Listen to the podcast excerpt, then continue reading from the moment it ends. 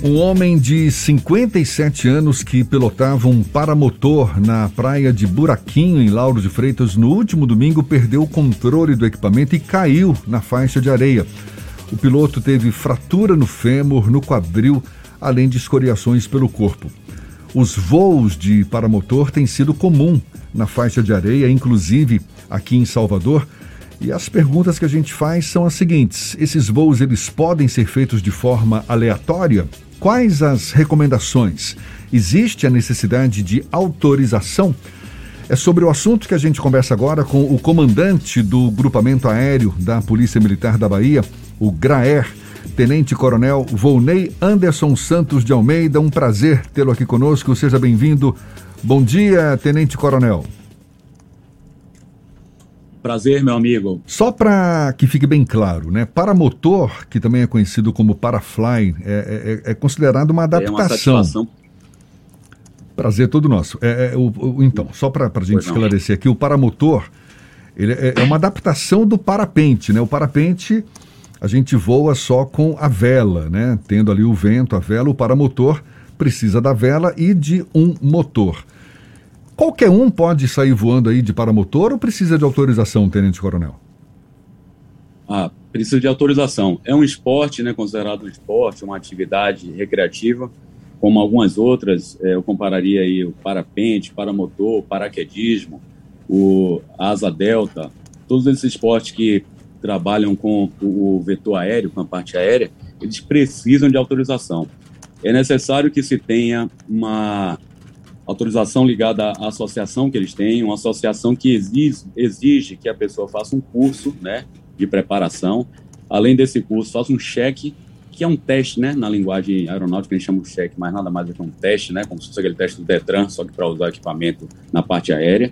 E também o exame médico, algumas é, exigências que existem legais para que se ande de forma correta. Além disso, dessa parte de documentação, treinamento, é muito importante que se utilize esses equipamentos em áreas autorizadas. É, por eu exemplo, ia, ia te perguntar isso. Não, não, não é, pode sair voando por cima de prédios, por exemplo, né? Perfeito. Então você é, coloca aí um ponto para a gente ilustrar, fica é, é facilita para a gente explicar melhor. Não se pode é, voar com esses equipamentos sobre áreas que tenha conglomerados urbanos, prédios, em cima da praia onde tem as pessoas ali, né, na faixa de areia. Não se pode decolar de qualquer lugar, né, decolar do meio das pessoas.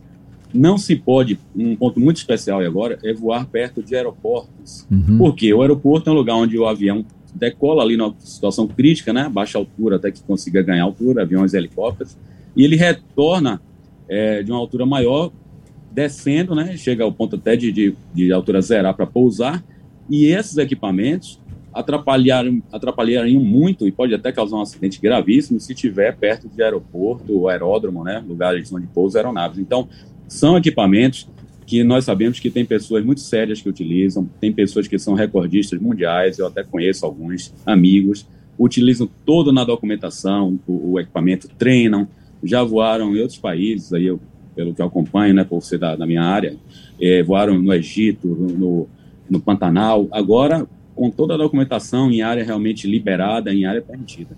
Mas gente... esses voos saindo da praia, sobre pessoas, decolando ali no meio de pessoas, ele não é autorizado pela legislação. A gente falava desse, desse, desse homem que caiu na praia de Buraquinho, foi no domingo passado, né? Acabou se machucando todo e tal. Quais são os principais fatores de risco para uma atividade como essa? Porque a gente está ali meio que solto, né? Tem um, tem um motor, tudo bem, que te impulsiona, a vela, precisa do vento também, mas, por exemplo, mudança de vento, é, enfim, eu não, não, de fato não sou especialista na área, estou te perguntando o que, que pode contribuir para que o risco de uma queda, por exemplo, fique maior? Ah, alguns fatores importantes podem contribuir. Primeira coisa, o equipamento, ele tem que estar tá em dias, tem que estar tá todo revisado, vou, ligar, vou colocar essa linguagem mais tranquila, ele tem, que estar tá bem revisado, porque esse acidente, é, por exemplo, lá de, que ocorreu em Buraquinho, o rapaz não usava, nós apuramos aqui, né, até pela nossa função rapidamente, para ter um, um, panorama, ele não usava o equipamento há muito tempo, e um, um, freio, né, que ele tem do lado direito e do lado esquerdo, é um, um volante freio chamado batoque, o do lado esquerdo estava colado, estava colapsado ali, né, pelo, pela umidade e tal. Quando ele tentou puxar esse volante, que também serve de freio, ele guia e freia, ele não conseguiu acessar. Então, o primeiro ponto é manutenção do equipamento, tanto do motor como daquela vela, né, que parece um paraquedas, é um paraglider, né, é, é, um parapente, né, que tem que ter a manutenção correta, ele tem que estar ali com as carteiras em dias, tem que estar treinado e sabendo o que é que está fazendo, não pode no começo ali já estar tá pegando equipamento e andando sozinho sem ter passado pela mão de um bom instrutor, que existem bons instrutores, pessoas sérias aí que operam equipamento. Então são aqueles pré-requisitos que eu compararia como dirigir. Para dirigir tem que ter a documentação do, do equipamento, tem que se ter a, a, carteira ali da associação, o registro na associação, tem que estar bem de saúde, né? A gente sabe que até para dirigir a gente tem aquele exame de saúde e a mesma coisa não deixa de ser com esse equipamento. E o mais importante, usar com prudência. Se vai decolar do meio de, de praias que tem crianças, vai decolar do meio que tem conglomerado urbano, né? Casas, prédios ou clubes. É, isso não vai dar certo, porque o equipamento pode ter uma pane. Se ele está numa área deserta e autorizada, ele vai fazer um pouso de emergência que é previsto tanto helicóptero, avião, paraquedas, paramotor, tudo isso pode pousar em emergência. Se a área ela é permitida para isso, não tem criança, não tem prédio, não tem pessoas, na verdade, ele consegue fazer um pouso na areia. Se ali fosse uma área deserta, por exemplo, ele faria um pouso na areia. Mas como ele decolou numa área que tinha muita gente, ele teve que desviar das pessoas, foi até prudente nisso aí, teve cuidado, né, depois que o fato aconteceu, e jogou para cima das, das árvores, onde teve uma fratura de fêmur, até onde eu sei, e duas ou três costelas fraturadas porque teve que tirar, tirar de cima das pessoas por ter decolado de um lugar inadequado. A história por ali foi assim. Como é que funciona caso alguém veja uma alguém tentando decolar de um lugar não muito adequado? Existe algum mecanismo de fazer uma denúncia e de consultar até se é possível ou não estar praticando essa atividade em uma determinada área? Como é que funciona isso, Tenente Coronel?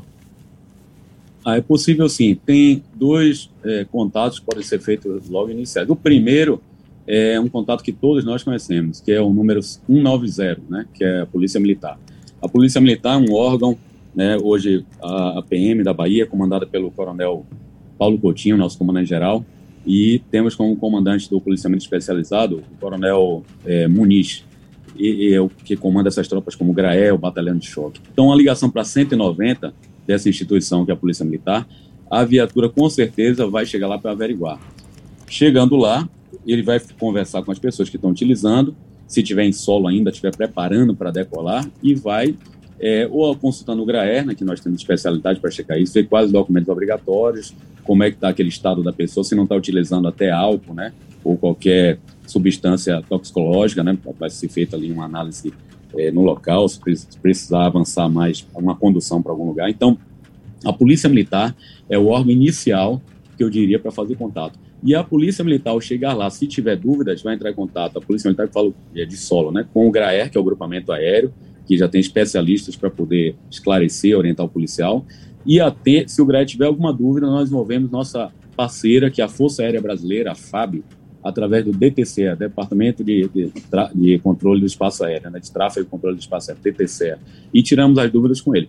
Aí você me pergunta, e se tiver em voo? Isso foi em terra, né? O cidadão viu conseguiu trazer uma viatura, mas eu já vou avançar um pouquinho. E se já estiver voando, não tem problema. É, liga para o próprio 190, se estiver passando perto de aeroportos, é, em áreas sobre pessoas, sobre é, residências, e aí nós decolamos a aeronave do GRAER e em coordenação, em conjunto com a Força Aérea, avisando que a gente vai olhar uma situação dessa, que é, o espaço aéreo é competência constitucional é da Força Aérea Brasileira. O GRAE entra em apoio, né, entra numa parceria. E nós decolamos, como já fizemos por mais de uma vez. Já tivemos um caso ali perto do aeroporto, Estela Mares, onde o rapaz estava passando perto da pista, atrapalhando a decolagem dos aviões. Nós fomos lá e sinalizamos para ele pousar. O helicóptero, a gente podemos voar muito lento e até pairar, né, que é parar no ar e de lá nós sinalizamos, né, com muita gentileza até, muita tranquilidade, para e o piloto pousou e nós conversamos com ele e convencemos que ele não podia fazer aquilo ali, teve uma orientação, os dados foram cadastrados e já tivemos outras situações também, de, de paramotor voando, drone também, outro equipamento que a gente é acionado pela Força Aérea, e vamos, a Polícia Militar vai lá, intervém não deixa que aquele erro é, prossiga. A gente está conversando aqui com o Tenente Coronel Volney Anderson Santos de Almeida, que é o comandante do GRAER, Grupamento Aéreo da Polícia Militar da Bahia, inclusive conversando com ele pelo YouTube. Temos aqui a imagem dele e temos imagens das ações do GRAER. A gente vou, vou, vou pedir para rodar algumas dessas ações realizadas pelo GRAER para que o, o, nosso público também possa acompanhar pelo YouTube. Olha lá. E, e, e diz gente, Tenente Coronel, quais são as ações mais comuns desenvolvidas pelo GRAER? O grupamento aéreo é uma unidade que tem, equivale a um batalhão. O nome grupamento é por conta das tradições que ele voa, chamando de grupamento, mas é um, um batalhão de polícia militar comandado por um tenente-coronel. É, e tem um efetivo hoje de aproximadamente 120 pessoas com a rotatividade de transferências e, e médicos dos apoiadores. Então, o GRAE hoje é, possui uma frota de helicópteros e, e aviões. Nós atuamos numa situação, para você entender bem, é, chamada multimissão. O que é isso? Quando entramos em ocorrências de alta complexidade, ocorrências onde é, a polícia militar tem uma dificuldade, por exemplo, um marginal que fez um assalto e fugiu pelo mar, com embarcação ou, ou a nado. Temos alguém no incêndio em cima de um prédio que o bombeiro está com alguma dificuldade por algum acaso, alguma intercorrência de chegar. É, ocorrências contra o crime organizado, na né, parte de roubo, contra o roubo a banco, contra o tráfico de drogas. Então, o GRAE é uma unidade especializada subordinado ao Comando de Policiamento Especializado, como eu falei, do Coronel Muniz, e ele atua nas ocorrências é, mais complexas, que precisam de uma tropa especial com grande velocidade de chegada e grande capilaridade. É, por exemplo, nós estamos aqui agora conversando, eu tenho uma aeronave em Salvador, eu tenho uma aeronave que está ali em Tapetinga, com a tripulação completa equipada por conta das chuvas que nós tivemos, e tem uma aeronave que está em Ilhéus. Tínhamos uma no extremo sul, lá em Tamaraju, por seguro, mas lá já acalmou um pouco a situação. Então, o GRAE atua em missões tanto de salvamento, aquelas similares lá do bombeiro, né, em apoio até o bombeiro, salvamento aquático, salvamento em incêndio, salvamento em altura, e salvamento de pessoas acidentadas em estradas que precisam ser extraídas rapidamente de Taparica, das BRs onde estão engarrafadas. E também atuamos como polícia, é, é, atuando, apoiando as diversas unidades da Polícia Militar, nossos colegas, com o vetor aéreo que potencializa. Colocamos um helicóptero ali, armado e equipado, né, com farol de busca, com super câmeras, né, chama FLIR, câmeras térmicas, e conseguimos dar um apoio é, muito importante para os nossos companheiros que trabalham no policiamento é, terrestre ou até no Corpo de Bombeiros. Atua dessa forma. Para a gente encerrar, é, o senhor citou que tem uma aeronave em Ilhéus também. Agora, com esses episódios de chuva, de temporais lá no sul do estado, Houve também uma participação do GRAER nesses, nesses episódios todos? Sim, o GRAE ele foi acionado pelo nosso governador do estado, um governador preocupado com uma situação logo no começo do mês de dezembro, no dia 8, houve a chegada de uma grande frente fria ali, principalmente no extremo sul, Itamaraju ali, Prado, Cruxatiba, é, muito forte. O governador já determinou, através do secretário de Segurança Pública, que nós fôssemos para lá com um avião, temos um caravan, com tropa de bombeiros já embarcada, nos transportando dois bombeiros em parceria, e dois helicópteros foram de imediato para a região. Lá houve bastante salvamento de pessoas em telhados, pessoas ilhadas em, em fazendas, em pequenas propriedades rurais. Aí tem parturientes, nós temos é, pessoas com comorbidade, pessoas que tiveram AVC, precisavam fazer hemodiálise, depois dessa frente fria, ela migrou ali para a região sul. Nós vimos ela chegando, era previsto, começando a fazer o planejamento, foi para a área de Ilhéus e Tabuna.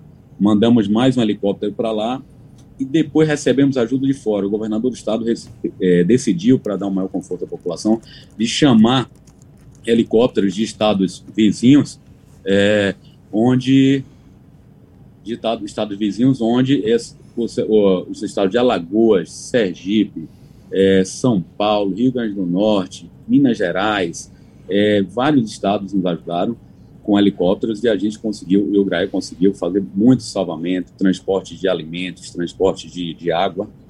E hoje os números são impressionantes, né? Nós temos de horas voadas numa operação dessa que foi curta, foi o mês de dezembro, um mês, 550 horas voadas de todos os aeronaves. Tivemos no comando aqui de 18 helicópteros, ficou na coordenação do GRAE, dos amigos que vieram, e quatro aviões, 22 aeronaves é, que o governador se preocupou em trazer para é, dar um alento à população. E os números impressionam. Entre pousos e decolagens, aí eu tenho em torno de é, 1.200 decolagens e quase 2 mil pousos, porque gente, nós decolamos e saímos fazendo vários pousos em vários locais diferentes.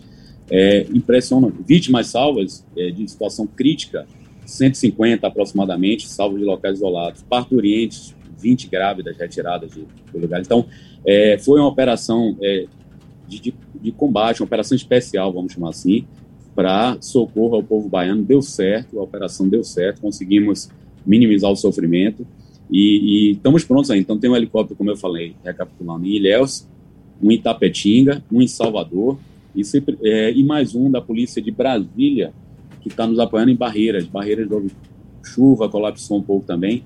Então eu lembrei agora de mais uma aeronave está em Barreiras, na região oeste ali, é, ajudando, ajudando lá também.